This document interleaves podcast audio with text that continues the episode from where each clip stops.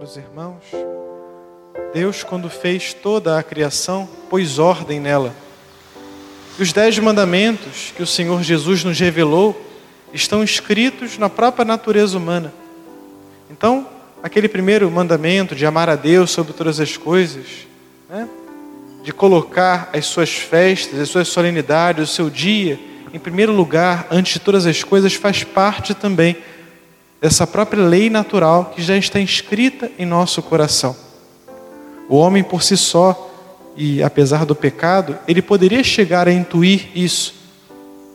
Mas então Deus revelou para que nós soubéssemos o que deveríamos fazer, como deveríamos agir. No Antigo Testamento Deus revelou isso, só que os judeus acabaram levando isso ao extremo, ao extremo sem caridade. Eles não toleravam que se fizesse nada no sábado. E o que era o sábado para os judeus e o que é o domingo para nós? É o nosso dízimo do tempo. O tempo que nós temos, sete dias na semana, um dia devemos dar a Deus. Devemos entregar ao Senhor nosso tempo, as nossas orações, o descanso em família. E é isso que Deus fez por amor de nós. Deus preza tanto esse dia que nós devemos cultuá-lo e honrá-lo, que se lembrarmos bem no Antigo Testamento, o que o Senhor fez com o povo da antiga aliança? Libertou o povo do Egito para comemorar a Páscoa. E a nossa Páscoa semanal é o domingo.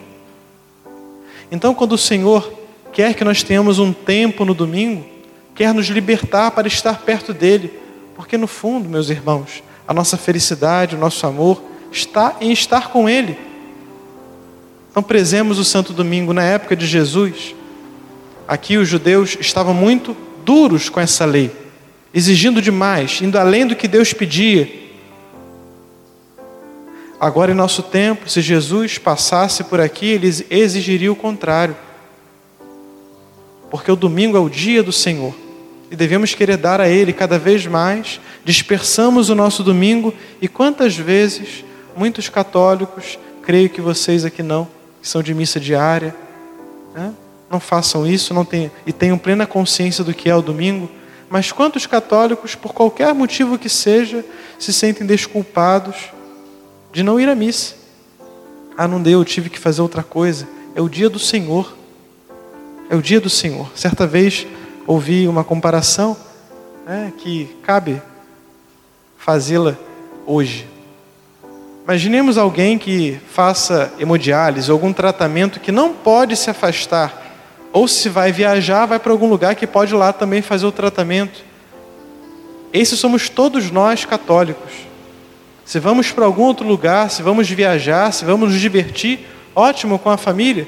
Mas até onde nós estivermos lá, quando estivermos lá, devemos ter um lugar para, para ter esse divino tratamento, estar com o Senhor, nunca perdê-lo de, vista. Então pensamos a Deus a graça da perseverança.